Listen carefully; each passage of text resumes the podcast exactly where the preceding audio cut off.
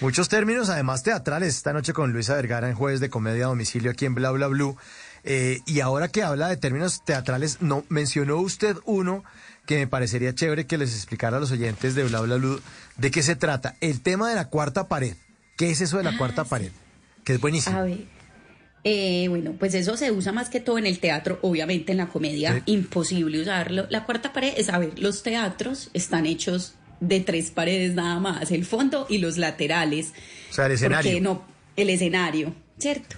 Porque pues la cuarta pared es el público. Entonces como romperla, como empezarles a hablar, porque no sé si, si, si piensan cuando van a ver obras de teatro, eh, de pronto más serias, más clásicas, ven que los actores nunca miran al público, nunca interactúan con el público. Y cuando O lo hacen es porque rompen la cuarta pared. Cuarta pared. En televisión también. O sea, uno ve una telenovela y los actores no están hablándole al, al- al- A la cámara. señora, en la- a la, a la cámara diciéndole a la señora, señora, ponga atención que aquí estamos en una escena que, que aquí va a pasar una cosa, de hecho aquí va a pasar lo que usted estaba esperando, señora, ponga atención. Entonces, eh, la cuarta pared es el público, entonces está el fondo del escenario, es una de las paredes, y los laterales. Entonces hay tres paredes y el público formaría la cuarta pared, que es lo que nos está contando Luisa, ¿no? Así es. Así es. Así es. Y en la comedia, evidentemente, no hay nada de cuarta pared. Siempre estamos con el público y pues con la licuadora en su caso, dependiendo de dónde estemos parados. Claro, claro, sí, está. Uno no, no lo ignora. Claro que en, en, en la en, en la comedia o en el stand-up también el otro riesgo es que cuando uno es malo, que todos hemos muerto en el escenario en algún momento, o sea, queridos oyentes, todos los comediantes que ustedes han visto y que los han hecho reír así hasta llorar, en, tienen un show, así sea uno solo en su vida. Muchos tenemos varios en los que nos va mal. Sí. Entonces lo que pasa es que eh, en la cuarta pared y el grupo de gente se empiezan como a crecer porque no se ríen. Y Ay, empieza Dios. uno a sudar, ¿no, Luisa? No, no, no, no, y sabes que ni siquiera todos. Con que uno conecte con el que está ahora así cruzado o mirando el celular la hora o frunciendo ceño o que nunca ríe y donde uno deje que la energía se le vaya por ese único espectador, Uy, uy, uy, mueres.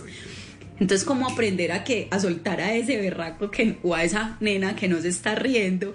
Y uno, ay, me pucha, ¿y ¿por qué no se ríe? Pero a veces se le vuelve a uno un reto. A veces, y uno como ve, como así que no se va a reír, espere, yo lo hago reír y ahí mueres. Ajá. No tiene que aprender Sí, a sí, soltar y, y conectar con el que sí se está muriendo de risa. Es básico, es como una norma básica. No, no sé ya el día de mañana que a uno no se le ría a nadie, pero Uy. nadie. No, mortal, ese sí es la muerte, ese sí es el drama.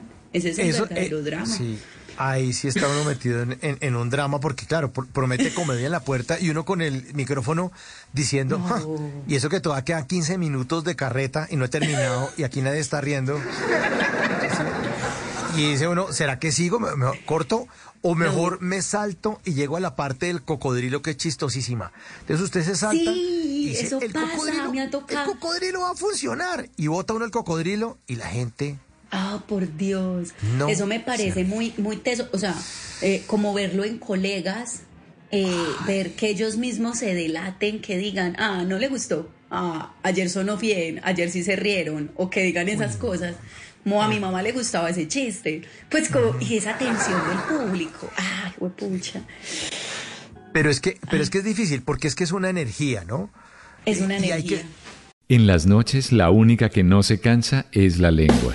Por eso de lunes a jueves a las 10 de la noche empieza Bla Bla Blue con invitados de lujo. Hola, soy Marcela Carvajal. Los saluda Julio Alberto Ríos, Julio Profe, el youtuber. Los saluda Ever Vargas. Saluda a María Jimena Negro. Les habla Harold Trompetero. Les habla Alfredo Gutiérrez. Con buena música, con historias que merecen ser contadas, con expertos en esos temas que desde nuestra casa tanto nos inquietan y con las llamadas de los oyentes que quieran hacer parte de este espacio de conversaciones para gente despierta. Bla bla blue. De 10 de la noche a 1 de la mañana. Bla bla blue. Porque ahora te escuchamos en la radio.